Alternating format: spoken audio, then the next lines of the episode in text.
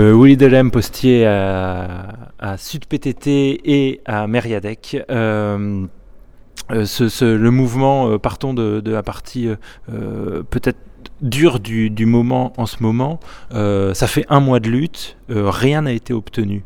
Euh, ça, c'est pour le constat euh, peut-être sur lequel on reviendra, mais à partie heureuse, c'est cette mobilisation qui est rare dans le mouvement de la Poste, actuellement, récemment en tout cas, à Bordeaux. un tel mouvement, comment vous avez réussi à mobiliser plusieurs centaines de postiers, 700 à 800 je crois, qui, sont, qui ont fait au moins un jour de grève depuis un mois. Qu'est-ce qui fait que ça a pris Comment vous y êtes pris pour mobiliser autant? Euh, donc oui, effectivement, on n'a rien obtenu de la direction, mais on a obtenu beaucoup de nous-mêmes. Euh, de tous les postiers et postières qui ont chacun, euh, qui sont allés chacun chercher puiser des, choses en, eux quoi. Euh, comment on a fait? Ben, c'est simple, on, on, a milité quoi. Pendant des mois, on allait voir les collègues, on a expliqué comment ça allait se passer. Puis les gens sont pas bêtes, hein, ils comprennent très bien quel va être leur avenir s'ils laissent passer ça. Et ensuite, ben, c'est les collègues eux-mêmes qui ont fait le travail d'aller chercher les autres collègues. C'est-à-dire que tous les jours, à partir d'un bureau, deux bureaux en grève, ben, on allait sur d'autres bureaux, puis deux bureaux, puis quatre bureaux, puis six bureaux, puis dix bureaux, puis on est arrivé à plus de 30 bureaux en grève à une période. Donc tout ça en fait avec des assemblées générales tous les matins de collègues grévistes qui allaient voir d'autres collègues non grévistes pour les amener avec nous dans la grève. Et ça a fonctionné du tonnerre, puisque tout le monde a pris conscience que ben, on n'était plus tout seul, c'était plus quelques unités, quelques sites de 30, 40, 50 personnes qui étaient isolés, c'était tous ensemble contre les mêmes projets. Alors justement, ce, projet, euh, il est double. Il y a l'idée d'une pause méridienne et alors, il est même triple. Euh, la, pause méridienne dont vous ne voulez pas, vous ne voulez pas plus de la sacoche, euh, de la réforme de, sur la sacoche, et vous ne voulez pas non plus du la distribution pilotée. Voilà, c'est ça. Alors, on peut revenir sur ces sur ces trois aspects et, et, et pourquoi vous vous en voulez pas. Alors la pause méridienne, c'est pas une pause, c'est une coupure. C'est bien la différence. On a déjà une pause actuellement qui est de 20 minutes, elle est payée. À partir du moment où ils mettent en place la coupure, la pause de 20 minutes, déjà ils nous l'enlèvent. On est plus payée, ils rajoutent 20 minutes de travail.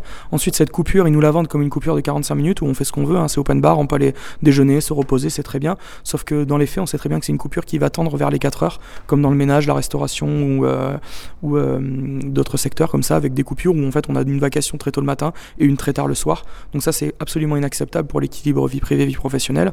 Et ensuite, pour ce qui est de la sacoche, là c'est le changement de notre métier, c'est euh, la hum, de l'activité de et de l'activité de distribution. Actuellement, on a des activités qui sont polyvalentes. Demain, on aura une activité spécialisée avec que du tri et une autre avec que de la distribution. Donc c'est vraiment le retour à l'usine pour ceux qui font euh, que du tri. Euh, cadence contrainte pendant 7 heures, 8 heures de tri continu. Euh, et puis pour les autres, bah, c'est de la distribution 7 h 8 heures par jour avec la coupure euh, entre, euh, entre midi et 2, alors entre midi et, et, 16 h même plutôt, avec des distributions qui vont aller jusqu'à 19h, 20h le soir. Ça, on le voit déjà dans les documents de la Poste, donc c'est pas de la fiction, c'est de la réalité. Ça se passe déjà au colis comme ça et ils veulent le mettre en place au courrier. Et le dernier truc, c'est la distri pilotée. Alors la distri pilotée, ça fait partie d'une stratégie globale de la Poste qui est que chaque temps doit être compté à la seconde près et on doit optimiser toute la production au maximum, y compris si ça doit desservir le service public postal. Et là, en fait, l'ambition, c'est de dire que euh, on va pas s'arrêter euh, chez Madame Intel, chez Monsieur Intel tous les jours, alors qu'il a qu'une lettre. On va massifier de telle sorte à pouvoir s'y arrêter qu'une fois tous les un jour, tous les deux jours, tous les trois jours, voire tous les quatre jours, pour lui donner son courrier, mais tout en même temps. Alors bien sûr, la Poste, elle donne des, des, des pseudos assurances. Elle dit mais vous inquiétez pas, hein, si vous avez une lettre prioritaire, euh, vous aurez quand même votre courrier dans les délais de la lettre prioritaire. Mais dans les, dans, dans les faits, c'est faux. La PIC, elle est pas, la plateforme industrielle courrier, elle n'est pas en capacité de faire cette différenciation, et il y aura forcément des loupés. Et à terme, l'ambition, c'est de ne plus distribuer le courrier tous les jours sur tout le territoire. Le deuxième impact de ça, plus la méridienne, plus la sacoche, c'est la distribution l'après-midi. Donc en fait, un usager, une usagère sur deux aura son courrier l'après-midi. Et euh, ben, pour euh, les moins bien lotis, qui ne sont pas des entreprises, qui ne reçoivent pas du courrier tous les jours, qui seront classés dans les catégories d'usagers à ne pas distribuer tous les jours parce que pas assez rentable, ben, eux, ils auront leur courrier en plus de l'avoir l'après-midi, ben, peut-être un jour sur deux, un jour sur trois. Il y, a, une semaine, vous aviez fait une, bonne surprise à votre PDG, euh, le grand patron euh, Philippe Val et, son directeur de la partie colis. Euh, vous les avez retrouvés à Bordeaux alors qu'ils visitaient le, bureau de fond de Dège qui avait été rénové et eux, ils vous ont dit que leur stratégie fonctionnait puisque l'année dernière, ils avaient embauché plus de 4000 facteurs et que la Poste se portait plutôt bien. Pourquoi vous leur faites pas confiance, bon sang Euh, non, ils ont raison. Par contre, hein, la Poste se porte plutôt bien. C'est les postiers qui se portent mal. La Poste, elle se porte très bien. Ils font euh, des millions d'euros de bénéfices, plus d'un milliard d'euros euh, cette année avant impôt. Donc, ouais, on sait qu'ils se portent très bien. D'ailleurs, ils se servent bien au passage. donc voilà. Et puis non, les réponses, c'est vraiment le théâtre de Guignol. Quoi. On pose des questions et puis c'est que des réponses absolument bateaux, absolument idiotes, qui n'ont absolument rien à voir avec les questions qu'on pose réellement. Puis même, il n'y a pas vraiment de réponse. À chaque fois, le national va nous renvoyer vers le départemental. Le départemental nous renvoie vers le local et le local nous renvoie vers le départemental. Donc personne ne veut nous répondre. Aujourd'hui, on peut dire que sur notre conflit, on a eu toutes les strates hiérarchiques possibles. Il n'y en a aucune qui est en capacité de répondre à nos questions et chacune s'en lave les mains en disant c'est pas moi qui décide. Et après, quand on leur demande comment ça va se passer quand il y aura des drames qui vont se produire, parce que ça va se produire, là ils nous disent ah oui, ne vous inquiétez pas, il y a une ligne, un numéro vert qui est en place et puis euh, on sera très vigilant. Donc euh, c'est pas du tout satisfaisant. On sera très vigilant quand on parle de personnes qui sont en détresse et qui vont se suicider peut-être. Euh, je pense que c'est absolument aura des pâquerettes. Là, ça fait un mois de mobilisation. Les corps et les esprits sont fatigués du côté des postiers, d'autant plus qu'il y a eu euh, des menaces euh, verbales, des agressions physiques, vous dénoncez oui, complètement. Alors les menaces, ça c'est systématique, les menaces verbales, les menaces écrites aussi, on reçoit des, recommandés euh, de la direction qui se contredit dans ses propres recommandés, c'est-à-dire qu'ils vont nous interdire l'accès à un site un jour, on va leur dire qu'ils n'ont pas le droit de nous interdire l'accès, ils vont nous renvoyer un courrier pour nous dire qu'effectivement on a la, liberté d'accès mais que c'est sous certaines conditions. Conditions qu'on remplit, on y retourne après, là on nous re-interdit l'accès, on le re-signale, on nous ressort les mêmes conneries. Donc voilà, ça c'est pour les pressions écrites. Après les pressions orales c'est permanent, hein, donc voilà, ça c'est au quotidien. Pour ceux qui reprennent le travail quand ils arrêtent la grève, pareil, ils se prennent des gros coups de pression. Et euh, des cadres aussi qui passent devant nous, qui ne nous saluent plus. Enfin voilà, il y a vraiment une, discrimination qui est organisée.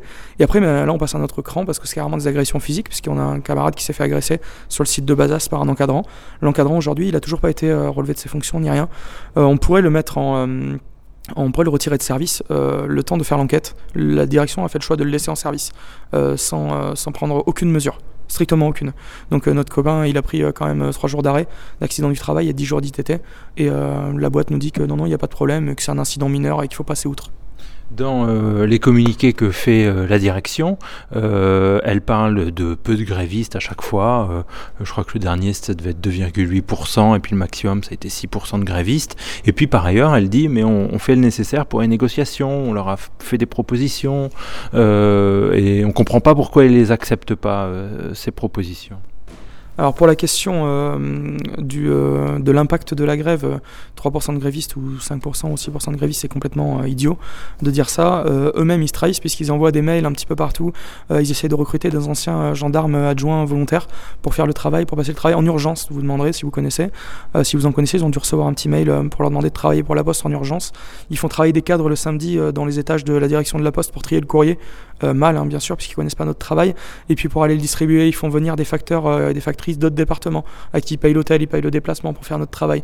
Donc en fait, c'est du travail de facteur qui va être payé euh, deux, fois, trois fois, quatre fois, dix fois le salaire normal euh, pour passer le courrier. Donc euh, s'ils pensent qu'il y a si peu de grévistes que ça, on s'étonne des moyens qui sont mis en place pour lutter contre ça. Des huissiers qui sont payés quasi quotidiennement aussi, à l'entrée même d'ailleurs des portes de négociation, des audiences. Maintenant, on met des huissiers, enfin la poste met des huissiers. Donc si ça avait si peu d'impact que ça, est-ce qu'ils mettraient tout ça en place? Je crois pas. Qui plus est dans le chiffre de grévistes, ils comptent euh, tous les cadres qui font jamais grève, euh, en tout cas pour ces questions-là. Euh, ils comptent tous les CDD, les intérimaires, à peu près 30% à la poste, et puis toutes les vacances d'emploi, toutes les personnes qui sont éloignées du service parce qu'elles sont en maladie. Enfin, les chiffres sont absolument pas réalistes. La réalité, c'est qu'il y a entre 700 et 800 personnes, c'est eux-mêmes qui l'ont dit, qui ont fait au moins un jour de grève. Il y a 200-300 personnes quasiment à chaque AG. Il y a plusieurs bureaux en grève majoritaire depuis un mois. Ça, c'est la réalité. Euh, il y a des villes qui ne sont pas desservies. Eux, ils essayent de, soi-disant, faire une continuité du service public postal. Ce qu'ils font, c'est que saupoudrer une idée d'un service public postal, mais dans, dans, les faits, ça y est pas. Ils saupoudrent quelques lettres, mais les bacs et les caissettes s'accumulent et euh, le courrier n'est pas du tout distribué. Et après, pour ce qui est d'accepter ou pas leur proposition, ben, là, ils ont essayé une stratégie aussi, c'est de dire on veut voir en négociation euh, que les organisations syndicales. On leur a dit non, non, on veut que des facteurs et des factrices qui puissent participer. Chez quasiment à chaque audience, ils nous ont demandé à ce que les factrices et les facteurs ne participent pas. Nous, on refuse, en tout cas pour Sud PTT, on refuse ça. Et à chaque fois, ils montreront en audience autant que nécessaire. Et ça permet de montrer que, en fait, c'est pas les représentants syndicaux qui sont c'est la direction qui négocie rien. Donc ils essayent la stratégie du ils veulent pas négocier, mais c'était complètement bidon. On voit très bien que depuis le début, c'est eux qui proposent rien. Moi, je tiens à la disposition de n'importe qui les documents qu'ils nous ont proposés, et tout le monde voit, même sans être postier, que c'est complètement creux. Euh, là, un mois de, combat, à quoi on peut s'attendre pour la, semaine qui va venir et, la suite? Des mobilisations, des actions, des petites surprises pour la direction. des grèves, bien sûr. la grève continue en illimité sur plusieurs bureaux en majoritaire. Il y a certains bureaux qui deviennent minoritaires parce qu'il y a beaucoup de collègues qui sont pris à la gorge et qui reprennent le travail. Malgré tout, ils lâchent pas l'affaire. Hein. Si la boîte pense qu'on va reprendre le travail calmement puis qu'on va rien faire, elle se met un doigt dans l'œil et franchement, si elle pense qu'on va lâcher le morceau maintenant, c'est attendre trop, peu de choses de nous. Donc on continuera. Si ça doit prendre une autre forme pour des personnes qui peuvent plus faire grève, ça prendra d'autres formes. Mais il y a plein d'actions qui vont se mettre en place. Ok, merci Willy de Sud PTT.